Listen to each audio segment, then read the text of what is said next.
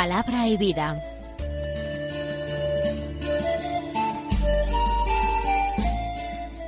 Con el padre Manuel Horta, desde Sevilla.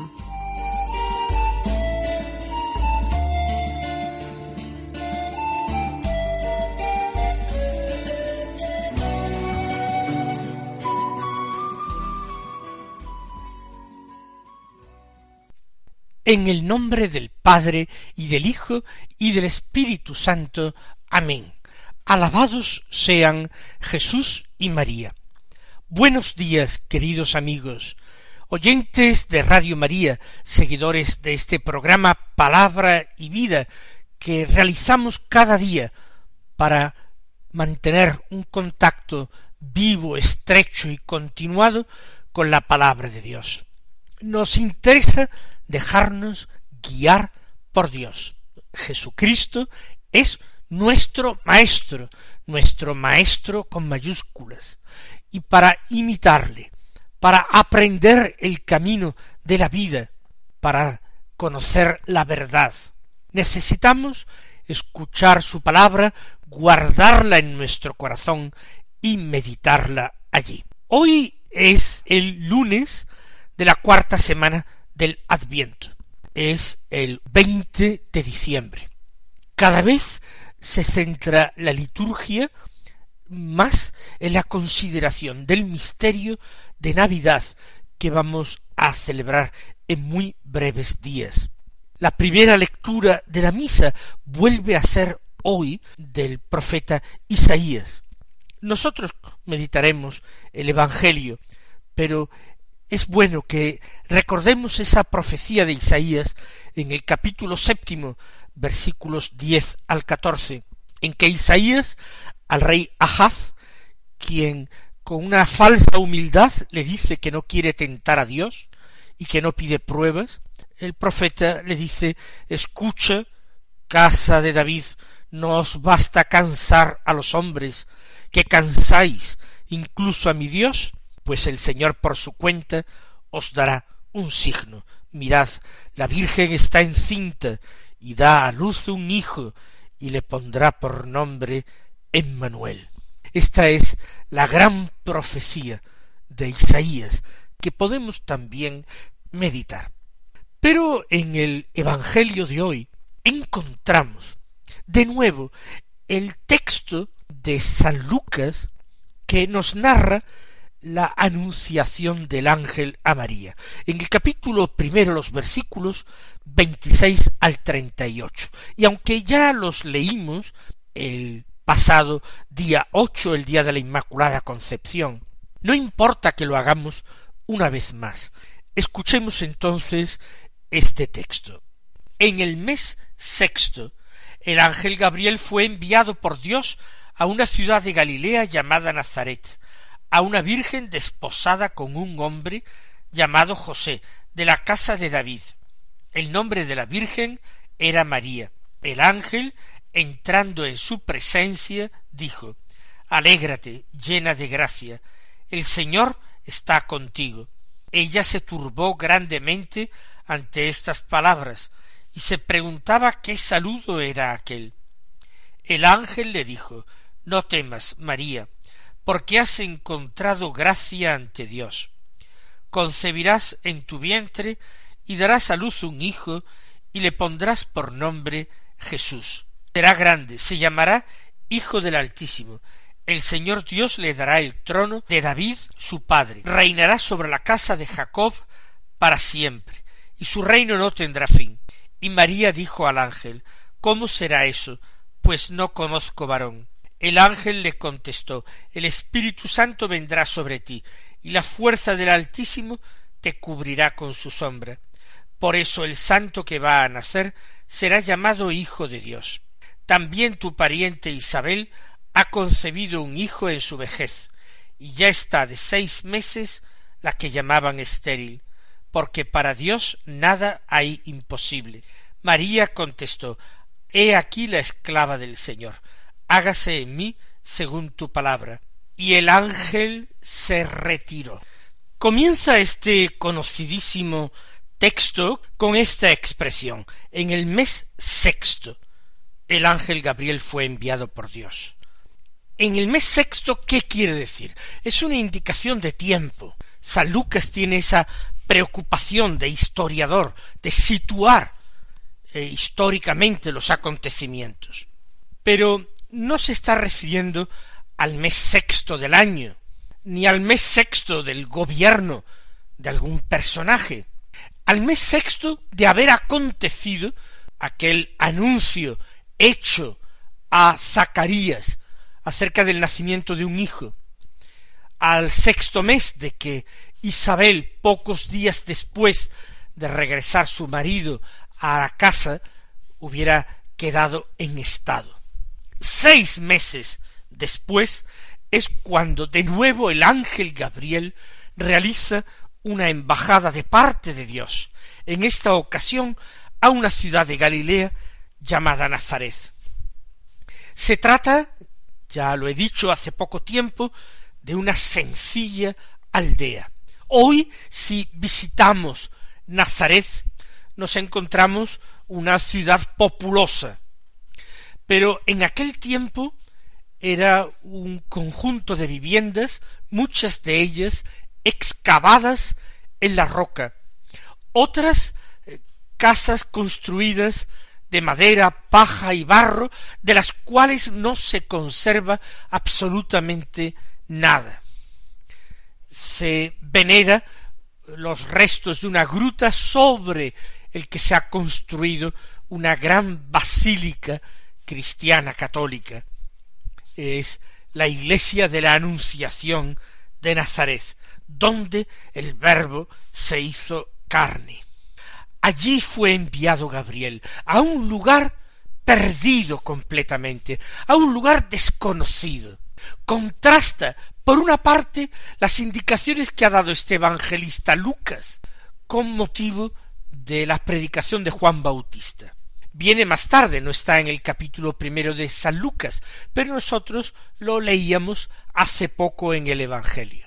Decía el año decimoquinto del emperador Tiberio, César, siendo procurador de Palestina, Poncio Pilato, siendo Herodes el rey de Galilea, siendo eh, Filipo tetrarca de Abilene, etc.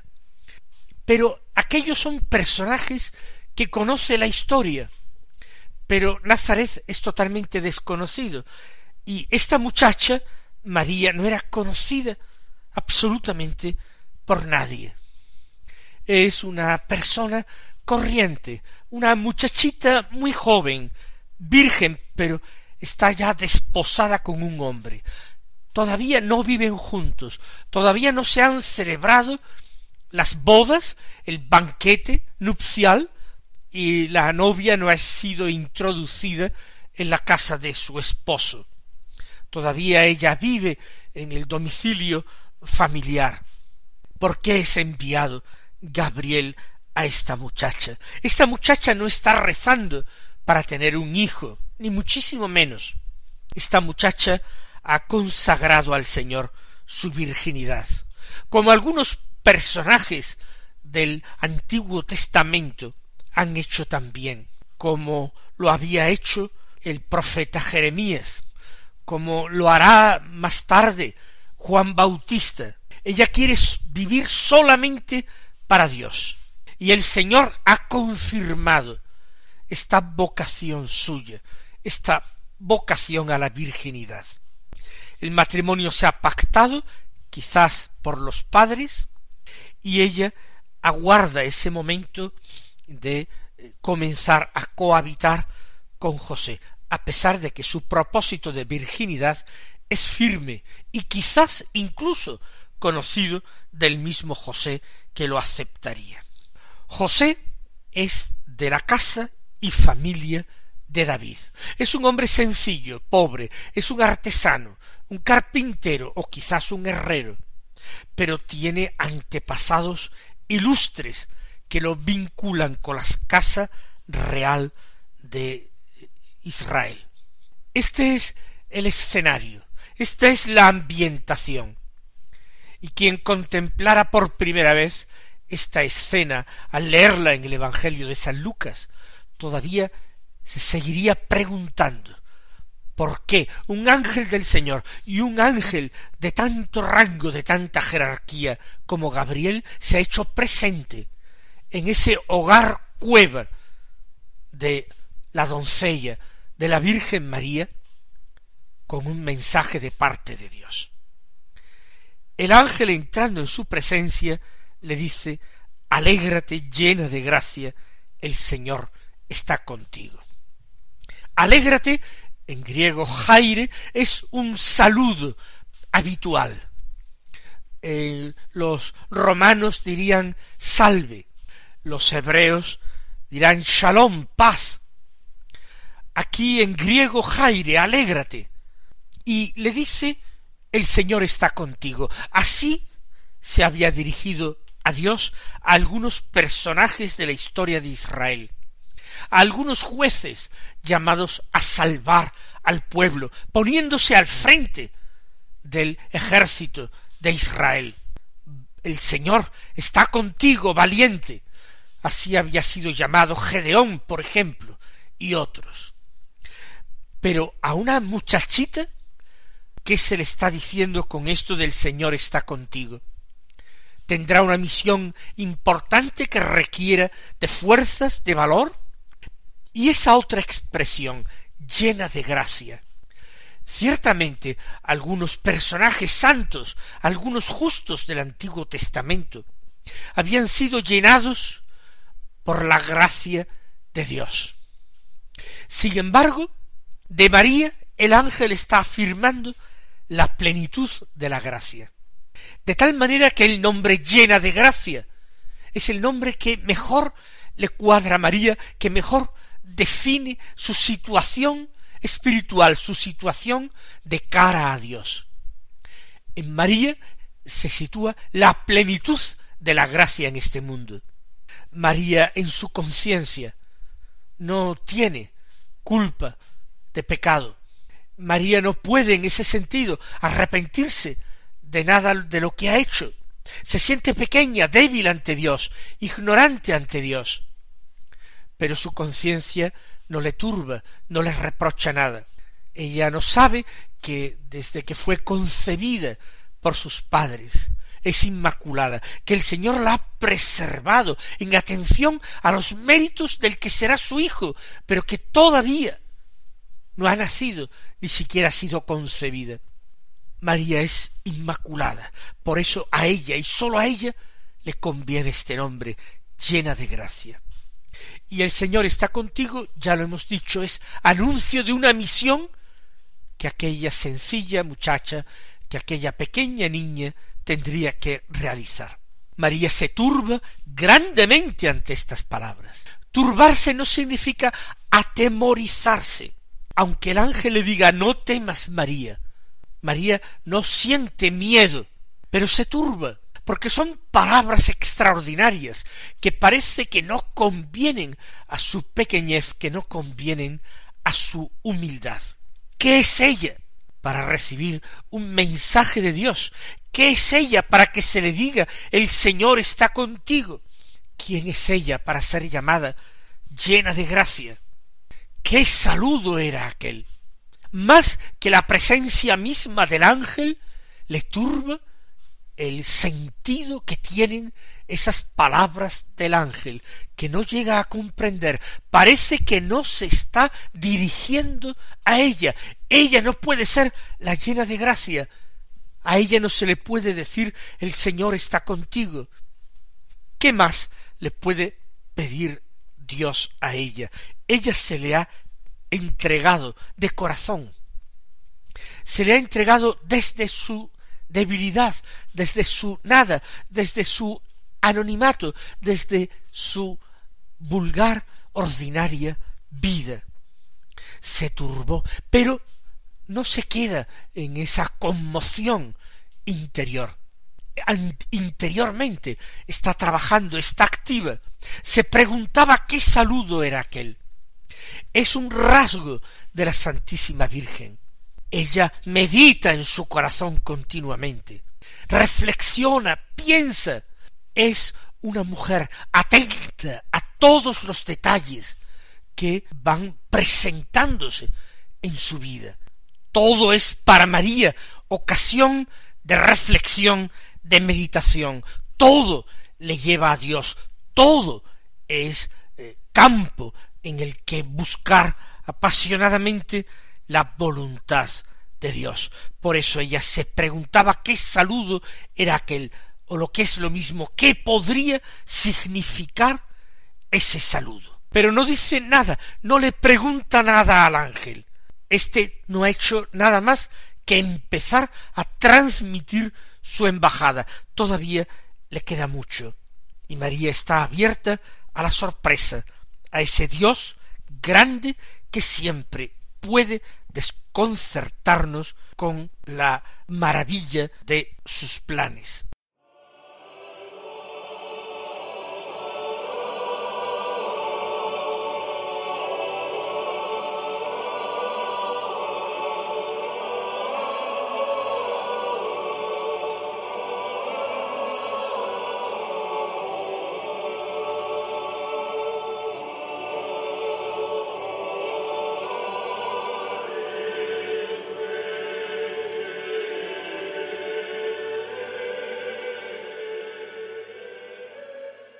Gabriel sigue hablando, se adelanta a su turbación con una explicación y con una expresión que tranquiliza a María. No temas, María.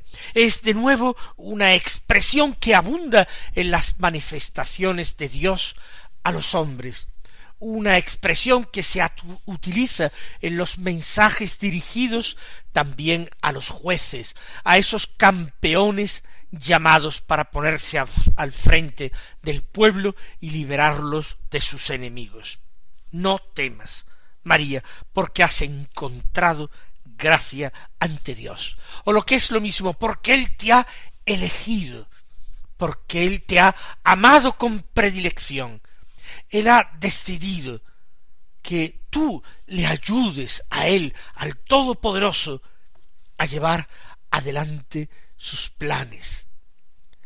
Has encontrado gracia. Y ahora viene la misión que María deberá aceptar. Concebirás en tu vientre y darás a luz un hijo y le pondrás por nombre Jesús. No se está hablando de un nacimiento simbólico, ni muchísimo menos. Se está hablando de concebir verdaderamente en el vientre, dar a luz un hijo que va a tener un nombre, un nombre real, un nombre que llevaban otras personas en Israel, Jesús. Esto no podría sino aumentar la turbación de María. Como ya he dicho, es que se produce una contradicción en lo que parece que Dios le ha revelado, es decir, que se complace en su propósito de virginidad.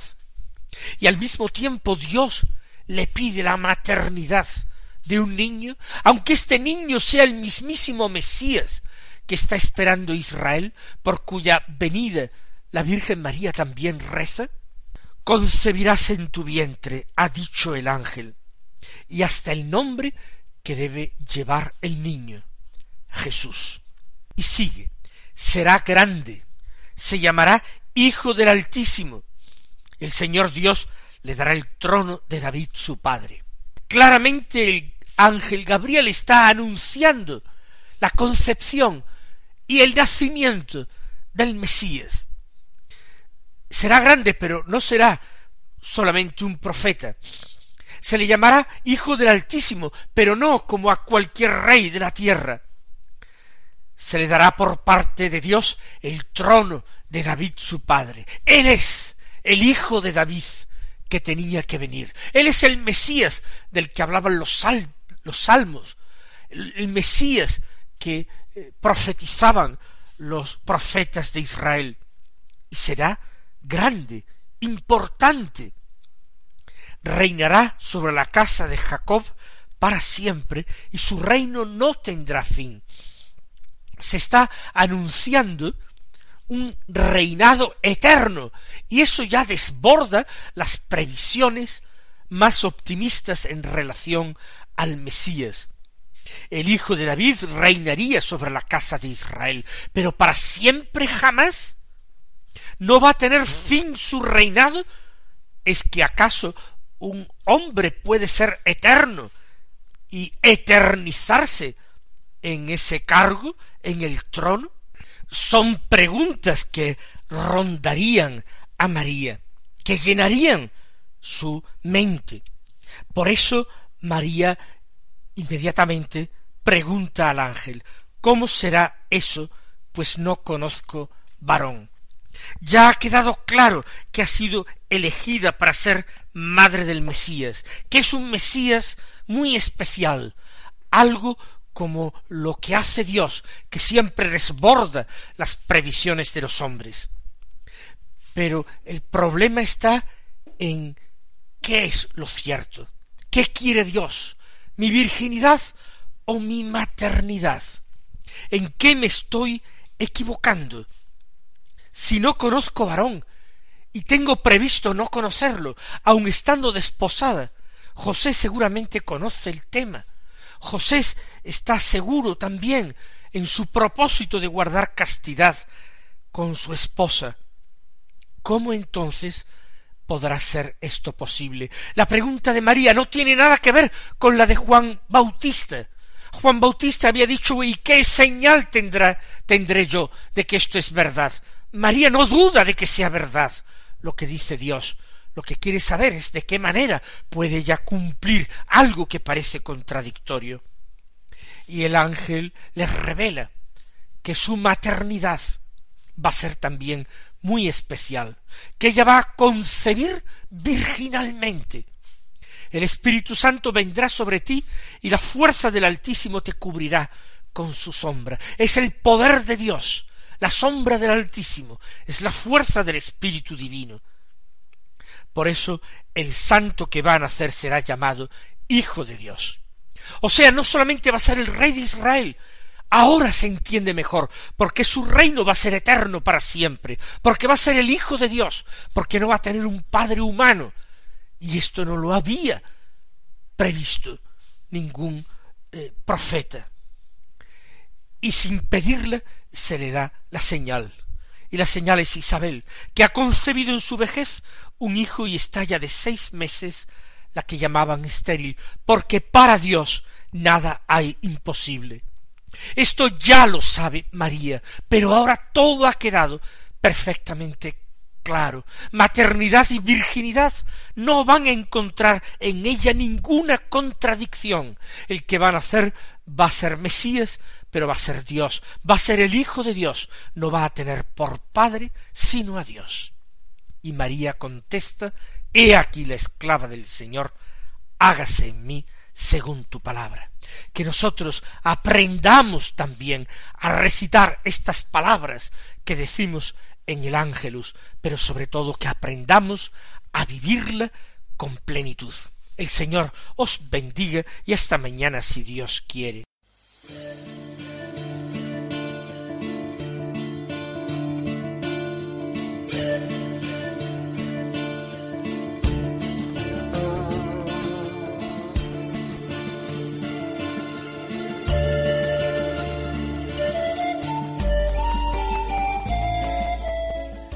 Concluye Palabra y Vida, un programa dirigido desde Sevilla por el Padre Manuel Horta.